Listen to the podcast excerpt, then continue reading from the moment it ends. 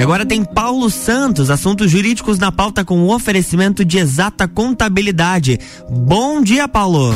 Olá, bom dia, sejam todos bem-vindos ao Direito do Ouvinte, seu bate-papo semanal sobre conteúdo jurídico de forma descomplicada aqui na RC7. Todas as quartas, sete da manhã, nós chegamos com um episódio novo, levando para nossa audiência um pouco mais de cultura jurídica de forma leve, de forma descomplicada. Nosso programa também está disponível no podcast Direito do Ouvinte, onde você encontra lá no Spotify. Acessando o Spotify, você encontra todos os 131 episódios que já foram pro ar. E hoje, o episódio de hoje, que é o episódio número 132, que está chegando na sua frequência. Em nome de Exata Contabilidade, eh, estamos começando o episódio que vai trazer a parte 3 do, da série que eu procurei fazer sobre o polêmico voto auditável. No episódio número 1, um, entrevistei o advogado Márcio Vicari, que é favorável ao voto auditável. No episódio número 2, entrevistei o professor Gilmar Duarte, também é servidor da Justiça Eleitoral, que trouxe, trouxe o contraponto dele, de alguém técnico de dentro do, do, do sistema eleitoral, né? Para a entrevista do dia de hoje, eu convidei meu amigo, professor mestre da Uniplac, Rafael Gatino Furtado, também servidor do Ministério Público do Estado de Santa Catarina. Trabalha com informática há muitos anos já e, e vai bater um papo com a gente hoje sobre essa questão da parte de informática. Então, é mais um convidado que não é formado em direito aí para bater um papo com a gente. Rafael, bom dia, seja bem-vindo. Bom dia, Paulo. Bom dia a todos os ouvintes da RC7. Obrigado pelo convite. Parabéns pelo programa. Uma excelente iniciativa no sentido de oportunizar ao público uma visão de algo diferente, que é algo difícil para a gente, que é a questão da legislação.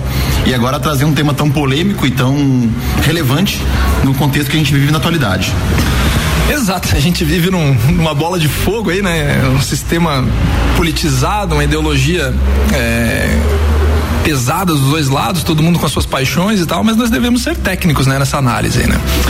Rafael, de cara eu já vou te perguntar: as urnas são seguras? Bom, posso dizer para ti que são seguras e posso dizer que são inseguras, né? Tem várias maneiras de a gente tornar um processo confiável e tornar um processo não confiável. Então, a gente acredita na confiabilidade das urnas porque tem como fazer com que ela seja segura, tem como provar por A mais B que ela é segura e tem como provar que todo o trâmite da eleição seja seguro. Não estou dizendo que efetivamente é, mas tem como provar. É, a pergunta é justamente essa porque quando a gente ouve, é, principalmente naquela conversa do grupo de WhatsApp, né? As correntes que vem, aquela, aquela tragédia que vem de informação falsa, né? E, e você, como alguém da informática, sabe que a gente está carregado de fake news, vem justamente essa informação de que a urna não é segura. E tem um detalhe que eu lembrei agora há pouco aqui antes de começar a entrevista, o Rafael também já foi mesário de, de eleições por muito tempo, né? E acho que até continua como mesário. E então essa informação que, que, que a gente quer, quer levar para o público é o seguinte: se o sistema eleitoral ele pode ser violado ou não. Rafael já disse, é seguro, mas pode não ser seguro também, né? Então, assim, é, do ponto de vista técnico, é, essa urna, os outros dois convidados, tanto o Gilmar Duarte quanto, quanto o Márcio Vicari, que falaram nos outros dois, nos outros dois programas, eles falaram, a urna não é conectada à internet, né? Então, não, não, há nenhum indício que comprove que ela é conectada à internet. Mas assim, assim como a gente tem um celular da gente que tem um chip dentro dele e ele pode se conectar a uma rede de dados, 3G, 4G, nada impede que uma urna tenha uma, uma, uma interface dessas. Eu não vi até hoje, mas também não procurei informar sobre a questão de hardware da, da urna eletrônica. A questão mais batida é a questão do software que está embutido nela. Dentro do software, o programador que desenvolveu, ele desenvolve a, a contagem de votos da vontade que ele quiser fazer. E esse algoritmo não é um algoritmo aberto. Ele já foi auditado, mas não é algo aberto que a todo momento ele é conferido. Agora, sobre a questão de hardware, o TRE, o TSE a, a, garante que não há nenhuma placa de rede sem fio nas urnas eletrônicas. Então, em tese, não teria como tu invadir uma urna eletrônica. É porque, é, visão de leigo, tá? Visão de leigo. Eu, eu, vejo muita teoria da conspiração aí, né? É, nós somos em 5 mil e tantos países, é, países, perdão, 5 mil e tantos municípios no país, cada município com, com uma enormidade de, de, enormidade, voltando aqui o raciocínio, com uma enormidade de municípios dessa forma é, e, e, com uma quantidade é, impressionante de sessões eleitorais, a teoria da conspiração da qual eu disse, nós teríamos que pensar que cada urna dessa daí teria que ter sido implantado alguma coisa para alterar os dados dela, para facilitar candidato A, B, C ou D para modificação É óbvio que parece meio assustador pelo volume de dados, né? Porque se você pegar 5 mil municípios, ah, são 5 mil urnas. Não, não são 5 mil urnas, né? É, Lages, eu não sei quantas urnas tem, né? Mas pega um município pequenininho, como foi o exemplo que o Gilmar Duarte deu no, no, no último programa do tema, são seis urnas, né? Um município do tamanho de painel pequenininho com seis urnas, você imagina uma São Paulo da vida, né? Então essa invasão é que, que me, me soa muito estranho de acontecer, porque teria que se alterar urna por urna para fazer essa violação.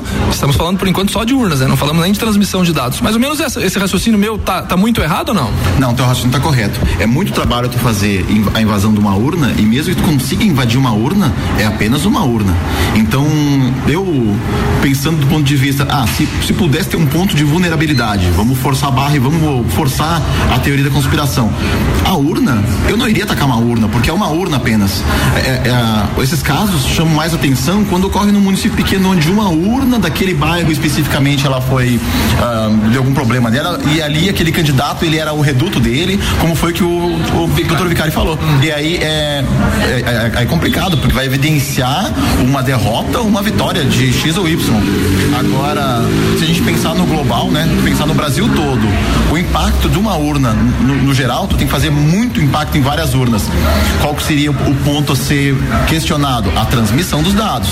Então, no momento que essa urna sai do, da escola e ela vai para o TRE, para emitir esses dados para o TSE, aí é que poderia ter uma, uma, uma violação de segurança. Mas aí também tem mais mecanismos de segurança, porque aí tu consegue garantir maior uh, segurança na transmissão de dados, com criptografia, tem vários algoritmos para garantir isso daí. Então é mais difícil tu, tu invadir, a, tu, tu invadir a, a, urna, porque o impacto é menor, só que na transmissão tem mais formas de tu garantir segurança. Então, nessa leitura do voto auditável, de, de acordo com o que o Márcio Vicari falou na eleição dele, é, no exemplo lá da urna que per, se perdeu, né? Não é muito comum isso acontecer, é bom, é bom que se diga, né? Mas nesse exemplo que ele deu, é, essa questão da auditabilidade dessa urna poderia ser esses dados poderiam ser recuperados e insisto, né? Não estamos dizendo que o voto tem que ser impresso, né? É, é, é ponto pacífico entre todos os que eu entrevistei aqui.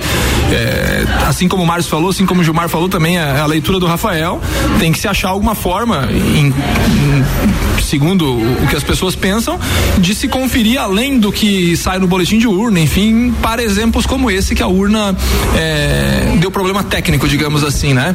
Mas é, é consenso, então, eu acho que é bem tranquilo com relação a isso aí, dessa dessa forma como, como o Rafael falou, que talvez a invasão se daria pela transmissão de dados. Até porque a, a auditabilidade defendida pelo, pela, pela justiça eleitoral, ela é testada antes das urnas. Você, como trabalhou em eleição, você sabe mais ou menos o que a gente está falando, né? E, e, tem essa questão de que é, na hora de, de, lacrar as urnas, na hora de, de, de, colocar os nomes dos candidatos, são, são, são, várias entidades que fazem parte desse processo, né? É, tem, cada, cada eleição eles a, a, bate uma nova resolução que determina como vai ser o procedimento de auditoria das urnas. Então, ali nesse momento, uh, vários entes públicos participam e com empresas privadas participam. Teve só uma eleição que eu acho que foi lá em 16, eu acho, uma coisa assim, que teve uma. que o procedimento não foi o mesmo e aí gerou um bafafá. Mas na última eleição, não, tem uma resolução 2019 que garantia auditoria e foi feito, tem um relatório no site do TSE, tu consegue verificar estado por estado, uh, ver se tem alguma inconformidade, não tem inconformidade nenhuma na, nas urnas como eu trabalhei bastante, a gente sabe que funciona, é emitida a zerésima no início da, da do, da, do, pleito, então a, a, isso garante que todos os candidatos têm zero, zero votos. Mas a, a questão de confiabilidade da urna. Peraí em questão a confiabilidade da urna, como foi o caso lá do que o Vicário falou, que uma urna foi, foi perdida, né? Ah, primeiro, eu acho que é importante deixar muito claro qual é que é o problema técnico que ocorreu, porque o hardware pode acontecer, a máquina ela simplesmente pode parar de funcionar. Seria o equivalente a um computador de casa? Seria, seria, seria equivalente. Ele tem os mesmos componentes. Claro que em questão de hardware mais limitado, de acordo com a nossa necessidade da eleição. Não precisa um alto processamento, né? Então, ah, apurar qual foi o problema que ocorreu, mas tem mecanismos para a gente garantir que essa urna, mesmo com problema de transmissão ou na geração dos dados, que a gente conseguisse recuperar. Então, o primeiro ponto que é importantíssimo, né? Não tem por que voltar para o papel, né? Isso é um retrocesso. A gente tem como confiar no sistema computacional. Né? A gente trabalha com isso na, nas universidades há muito tempo, né? Senão não estaria pesquisa e, e que nem o teu mestrado, doutorado em cima disso aí, né? E não teria essa vertente pro lado da tecnologia que hoje não para de crescer, com sobrando vaga e faltando gente profissional no mercado de trabalho. Mas enfim, sobre essa questão da, da auditabilidade, eu sou totalmente a favor. Tem que ter um mecanismo de auditabilidade onde tu possa garantir que esses votos computados eles sejam recuperados. Perder o voto, eu acho que não tem como, isso é inaceitável. Então o TSE ele tem que garantir a auditabilidade e recuperação dos dados. Quando a gente trabalha com banco de dados, tem um conceito muito importante que se chama atomicidade. O conceito de atomicidade, ele diz que é o, o ou vai ou racha. Tipo, ou ele opera, faz a operação até o final e garante sucesso, ou ele retoma desde o início e não computa nada. Então, quando tu faz a, a, a, a contagem dos votos, tu tem que garantir que esses votos vão ser do início até o final computados. Se deu algum problema, tu tem, como, tem que ter como recuperar isso daí. Então, há mecanismos para isso. Agora, se vai ser emitido um comprovante, se vai ser feito um backup local, se vai ser feito uma outra. Daí não sei. Aí a gente pode definir depois qual o melhor mecanismo. Mas tem que ter uma forma de recuperar esses dados que foram corrompidos. Um exemplo agora doido, né? Que a gente ouve que acontece às vezes. A urna funcionou bem até uma hora da tarde, deu problema na urna, o TCE teve que trocar a urna, o TRE teve que trocar a urna, né? A tua leitura é de que esses dados dessa urna que deu problema, e tem até exemplos de urnas que terminam no manual, tem votação de sessões que Sim. terminam no manual, né? Então esse teu exemplo é o quê? Que essa urna que deu problema com a votação até uma hora da tarde tem que ter jeito de recuperar esses votos ali, né? Sim, tem que ter jeito de recuperar esses dados, porque senão a gente cria um ponto de vulnerabilidade, porque então eu sei muito bem onde é que meu, meu adversário é o reduto dele, então eu posso sabotar o colégio, eu posso fazer alguma, alguma, algum ataque físico a uma urna. Porque quando a gente fala de ataque virtual, ataque à tecnologia, a gente pensa em invasão, hacker tudo mais, mas a maior vulnerabilidade é física. Tipo, se cair água, se chover, se tiver goteira, se cair em cima da urna. Então, isso pode danificar o hardware e pode danificar os dados armazenados. E, e uma danificação dessa aí pode, pode comprometer para sempre? Bom, aí. De, de... Tipo, de água, desse teu exemplo, né? O cara vai lá e derrama água, né? Óbvio que é um exemplo Sim. absurdo. Apenas um exemplo, né? Mas vamos dizer, o cara entrou com um balde d'água, jogou um balde na, na, na, urna, né? Tipo, como é que vai recuperar os dados? E se deu algum problema? Dependendo do tipo de, de dano físico, não vai gerar um, um um dano no dado lógico armazenado, porque o disco rígido vai estar protegido e tudo mais. Mas pode acontecer de cair alguma coisa, cair no chão, a, a urna, ou dar confusão dentro de uma sessão, que isso já, já, já aconteceu e tem que vir em segurança e a urna pode ser uh, violada fisicamente. Tem que ter um mecanismo para garantir que isso não corrompa os dados armazenados. Interessante, Rafael levantou um outro ponto que a gente nunca tinha chegado é, nessa leitura nas entrevistas e, e, não se chega nesse debate aí também, né? Porque a gente não está falando de uma alteração de uma eleição de nível nacional, às vezes, como o exemplo do Vicari, que alterou localmente, né? Exatamente. Estamos batendo um papo com o professor Rafael Gatino Furtado, falando um pouco sobre voto auditável, parte 3 do nosso, da nossa série. Vamos para um rápido intervalo e voltamos já já. Não sai daí. RC7712, você está no Jornal da Manhã, coluna Direito do Ouvinte com Paulo Santos tem oferecimento de exata contabilidade, qualidade na prestação de serviços contábeis. Contatos pelo 32238880 ou exatacontadores.com.br.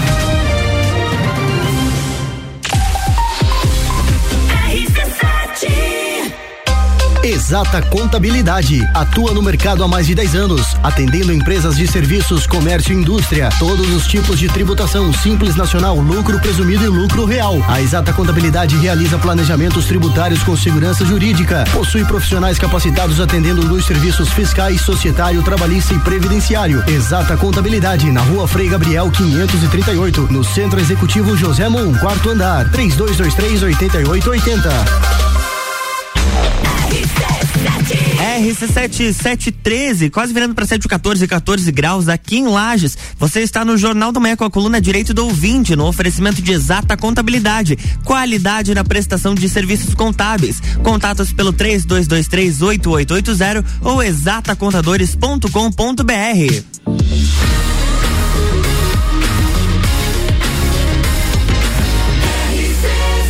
A número 1 um no seu rádio. Jornal da Manhã.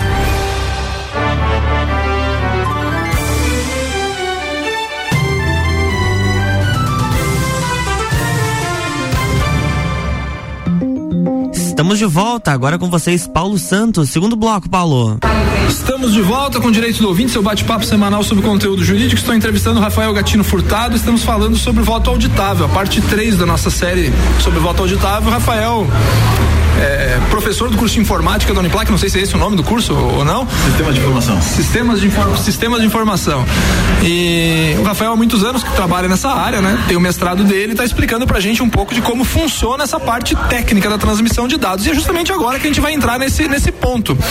Por quê? Porque a urna eletrônica, tudo bem, ela em tese não é violada, porque não é em tese também conectada à internet e tal, mas os dados, quando acaba a eleição, eles são computados em algum lugar e são transmitidos para Brasília, para o TSE. E isso não vai pelo correio, né, Rafa? Isso vai tudo por internet, né? Então, é, onde as pessoas é, que mais questionam o sistema, ele levantou um outro exemplo da urna que pode estragar de forma física, né? E aquele voto, aqueles votos serem perdidos, como foi o exemplo que o Vicari deu de uma eleição ali em Sara, de uma urna de Sara, perdão. Então agora nós chegamos a um outro ponto que é, é em tese a alteração desses dados que são transmitidos pela internet, né?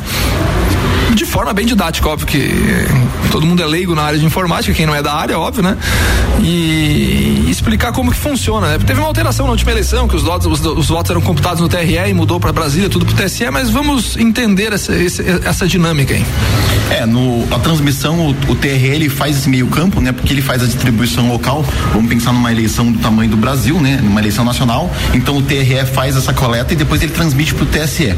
Quando a gente pensa em, em violar uma transmissão de dados, aí a gente vai violar um dos princípios de segurança da, da informação, que seria a integridade da informação. Então a gente tem três princípios que seria disponibilidade, integridade e confiabilidade. A gente tem que confiar nos dados e tem que garantir que o que saiu é o que vai chegar. Não teve nem alguém no meio do caminho que alterou essa informação. E esse é o ponto mais importante, porque tu pode estar recebendo uma informação, e isso acontece no nosso dia a dia, né? Com segurança de redes, onde a gente acha que recebeu a informação verdadeira e ela foi alterada. E a gente não tem como garantir que essa informação está íntegra. Deixa eu te fazer um parênteses. O WhatsApp de vez em quando aparece a seguinte mensagem: é, que o WhatsApp garante a criptografia de ponta a ponta. Seria isso de dizer que aquilo que saiu do celular de alguém é o que chegou no celular de outro? Exatamente. E o, e o WhatsApp ele teve que garantir isso há um tempo atrás. Ele passou a, a, mostrar essa mensagem porque ele começou a ser acusado de, de não de ser o culpado, mas de ser cúmplice de algum tipo de crime. Então ele teria que tirar o, o, o tirar o dele da reta, né? E dizer, pô, não é culpa minha. Então eles botaram um algoritmo de, de criptografia e aí ele garante que o que está sendo enviado é o que está sendo recebido. É, esse é o princípio. Então, hoje em dia, invadir sistemas online, uh, transmissões é muito, muito difícil. Tu consegue uh, interceptar dados, tu consegue interceptar. Agora, tu alterar e se fazer passar para alguém, isso é muito, mas muito difícil mesmo. Porque existem chaves públicas e chaves privadas, que é quando, mesma coisa que o, o certificado digital, onde tu, advogado, vai lá, faz uma petição, assina eletronicamente e o juiz também assina eletronicamente. Não tem como garantir que não foi a pessoa que, a não ser que tu tenha passado pro estagiário, né? O, o teu, a não ser que a pessoa tenha o token e a senha do, do da tua assinatura, né? Sim, ele tá se fazendo se passar, mas provavelmente com uma autorização, uma procuração, algo do tipo. Mas nesse caso da transmissão, como é muito visado a eleição no Brasil, é um sistema muito protegido por conta disso. Então, mesma coisa quando tem os dados da Receita Federal, que é a transmissão de dados, que é um momento onde tem uma atenção maior, porque tem um grande volume de dados. Então, nesses momentos, o Brasil é muito bom em segurança. Todos os sistemas assim computacionais do Brasil são bons em segurança. Quando a gente ouve falha de, de violação de dados, é, normalmente é um servidor que foi corrompido, que foi invadido. Aí tem várias maneiras de tu fazer isso aí. É. Servidor dizendo não a pessoa. Né, vamos, vamos ser didáticos aqui, senão para deixar bem claro. Não é uma pessoa, né? Não é um ser humano, é isso, né, Rafael? Isso mesmo, desculpa, né? Acostumado com terminologia, né? Mas enfim, o servidor seria uma máquina que serve um serviço. Esse serviço fica online 24 horas, né? Sete dias por semana, fica direto. Então, esse servidor ou um conjunto de servidores, eles podem ser invadidos, podem ser derrubados. Ou o que acontece mais comumente na internet é a gente mudar o caminho. Ao invés de tu direcionar para o servidor certo, manda para o servidor errado. E aí a pessoa é como se fosse, ao invés de tu acessar o teu caixa eletrônico, tu acessa um caixa eletrônico de mentirinha. Mas tu foi direcionado para aquele caixa eletrônico. Porque na internet tudo funciona com direcionamento e redirecionamento. É daí que funciona o roteamento. Mas enfim, ah, voltando na linha de raciocínio, é mais fácil então tu violar uma urna do que tu violar uma transmissão de dados, porque a, a, a transmissão de dados ela tem muita checagem de segurança com os algoritmos de criptografia. Mas a gente volta ao que falamos antes: violar uma urna não vai causar um impacto numa eleição nacional, vai causar um impacto numa eleição local, de município pequeno ainda por cima. Né? E tu fazer um trabalho desse de invadir várias urnas, é, tem que ter muito empenho para fazer isso daí, né? É, é, a leitura que eu sempre tive, né? É, concordando que o voto tem que ser auditável também, né? Deixando bem clara a minha posição aqui, posição de âncora aqui, mas é, entendo que, que, que, que, o voto deve ser auditável. Repito a frase do Vicário, não estou dizendo que tem que imprimir papel. Né? Acho um retrocesso também, até porque ninguém fala, mas a, a PEC que foi rejeitada aí tinha impressão de dados é, dos votos, né? E tinha que ter ser, ser feita a contagem no local da, da sessão de votação. Imagina o Rafael, presidente de sessão, lá ter que contar voto depois da eleição. É meio surreal, né? Enfim, é minha leitura. Mas então é essa leitura que, que, que eu gostaria de levar para a sociedade, né? Que nos ouve, para quem acompanha no podcast também, para a gente é, pensar um pouco mais, né? fazer um pouco mais de raciocínio nesse ponto. Porque quando você estava falando aqui, eu não pude deixar de lembrar de alguns sistemas. Você citou da Receita Federal, né? A Receita Federal recebe dados de declaração de imposto de renda, né?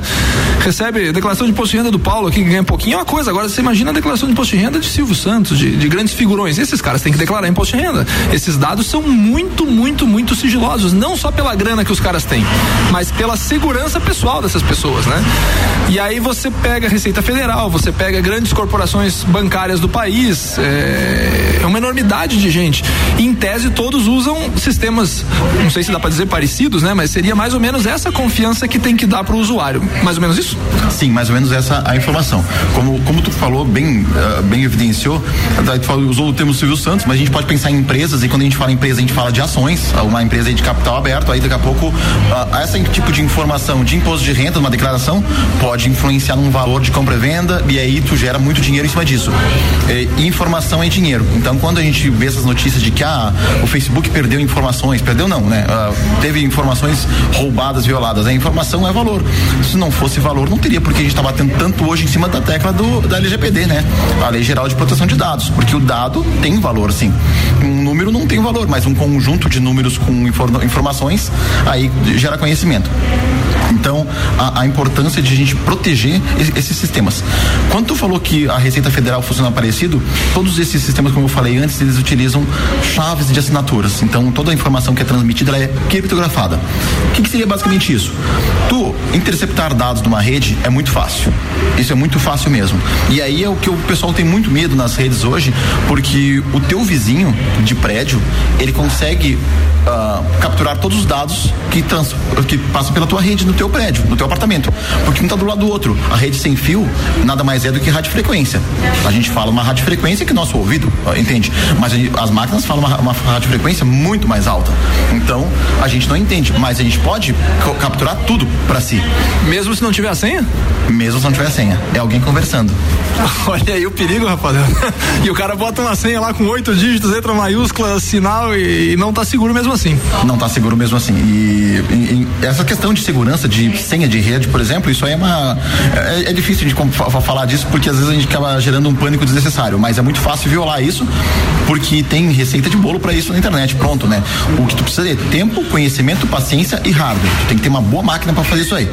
Mas a questão que interceptar dados, tu consegue ouvir as conversas dos outros. Só quando a gente fala uh, em ouvir os dados da transmissão, né? Capturar esses dados, que é uma técnica chamada snifagem, a gente tá como se estivesse ouvindo uma, com pessoas conversando em russo, num dialeto que só existe lá no, no cantão. Então significa que tu, eu tô capturando dados. Não necessariamente eu sei o que são esses dados. Então eu tenho que primeiro traduzir esses dados. Eu consigo uma hora, eu vou conseguir. Nem que eu leve mais de um ano processando isso aí. Eu vou quebrar essa senha, eu vou quebrar essa chave. Então tem algoritmos que calculam uma estimativa de tempo. E tu pode buscar, Paulo, na internet a tua senha. Diz quanto tempo uma máquina levaria para quebrar a tua senha. Pega a tua mais forte. A tua mais forte, ele vai dizer que quebra em duas horas. Se eu disser que muitas das senhas são iguais, você vai à loucura comigo, né? Daí tu me quebra. então aquela tua senha, aquela mais, aquelas mais fáceis do rotineira, aquelas ali, todos os algoritmos hoje bons da internet, eles quebram essa senha em questão de minutos ou instantaneamente, porque é muito fácil. Se tiver apenas letras e números, então é a mesma coisa que não ter senha, né? Mas enfim, a, a questão é que os sistemas eles, eles barram, né, as tentativas de erro, né? Por isso que eles fazem três, cinco tentativas. Então essa questão de transmissão de dados, aí que tem a segurança, a, a informação criptografada.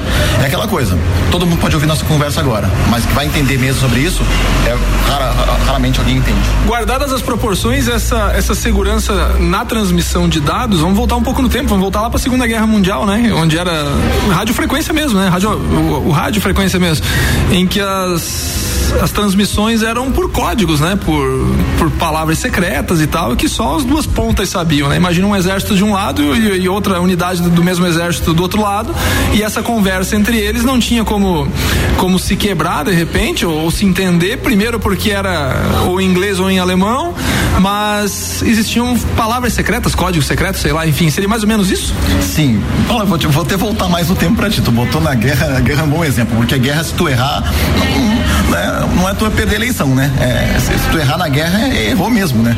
E aí a gente voltando mais para trás, lá na época dos Césares, por exemplo, a, a, informação não tinha nenhum tipo de transmissão de dados. Como é que funcionava? Não era por pombo correio, ia um cara no cavalo e ele levava essa informação. Tá, mas era muito fácil, tinha as rotas de passagem, então era muito fácil interceptar. Lá surgiu a criptografia. Como é que eles faziam? Eles escreviam uma frase e eles usavam uma chave. E nós podemos fazer uma conversa escrita aqui, onde tu escreve, por exemplo, o nome é Paulo. Vamos colocar chave, mais três. Então, pega a tua letra e coloca mais três letras pra frente da tua, do teu nome. Entendeu? Então, tu vai mudar todas as letras do teu nome, com três letras pra frente. Quem vai ler isso não vai fazer sentido. Quem vai ler isso não vai fazer sentido nenhum.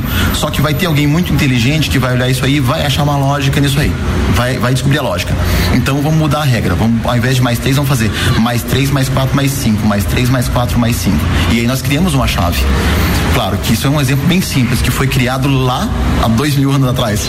Agora, as técnicas são bem diferentes. As técnicas hoje tem, possuem chaves com codificação em bits, que não é qualquer máquina no mundo que consegue processar isso. Mas há uma forma de tu gerar uma, uma segurança da informação que ela seja inviolável. Muito bom, né? Que aula de transmissão de dados aqui, né? Muito bom. Bom, nós estamos chegando no final do nosso programa aqui. Foi um, um bate-papo exatamente no sentido do que eu imaginava, né? De trazer essa informação, de mostrar derrubar muita fake news, né? Derrubar muita fake news é mais ou menos já como eu imaginava, né? Rafael trouxe um dado outro interessante da, da questão física da urna, tudo isso daí.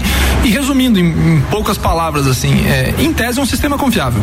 Sim, eu, é, a gente não pode pôr a mão no fogo por nada nem por ninguém, né? Sim, sim, sim. Mas assim, a, tem vários relatórios, né? O TSE, eu acho que a, o propósito deles é cada vez tornar o processo mais transparente, né?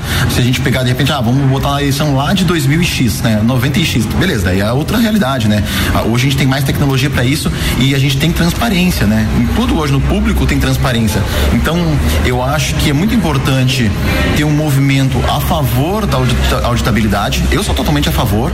Eu sou contra o voto impresso, voto impresso. Eu acho que há outras, outros mecanismos mais fáceis de tu comprovar, bater essa informação, se realmente o que foi transmitido é o que estava lá no, no boletim de urna.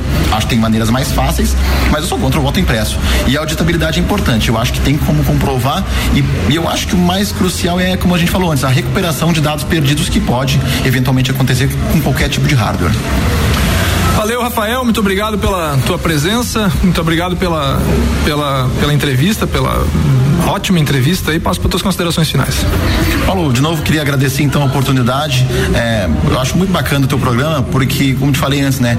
É, tu traz de uma maneira simples e leve, num bate-papo descontraído, legislação, que é uma coisa que a gente deveria aprender no colégio, né? A gente deveria aprender na escola, no ensino médio, a gente deveria aprender, e eu acho que é muito bacana essa oportunidade para trazer várias vertentes do direito, e eu acho legal que a gente pode juntar outras áreas, né? Tu tinha falado do exemplo ambiental antes e agora estamos trazendo um lado tecnológico que tem todo um lado antropológico por trás disso, né? Porque tem uma visão de mundo e, é muito polarizado. Então, tipo, um conselho pro povo, né? Vamos esquecer um pouco de fake news, vamos parar de parar de adotar um lado, uma pessoa como favorito, né?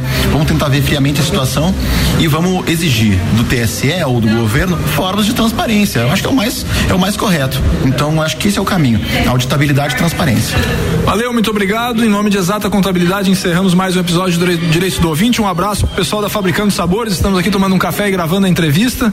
Um abraço pro Cauê e toda, toda a equipe aqui da, da empresa. E até a próxima semana com mais um episódio inédito. Um grande abraço e até lá. Na próxima quarta-feira tem mais Direito do Ouvinte aqui no Jornal da Manhã com oferecimento de exata contabilidade.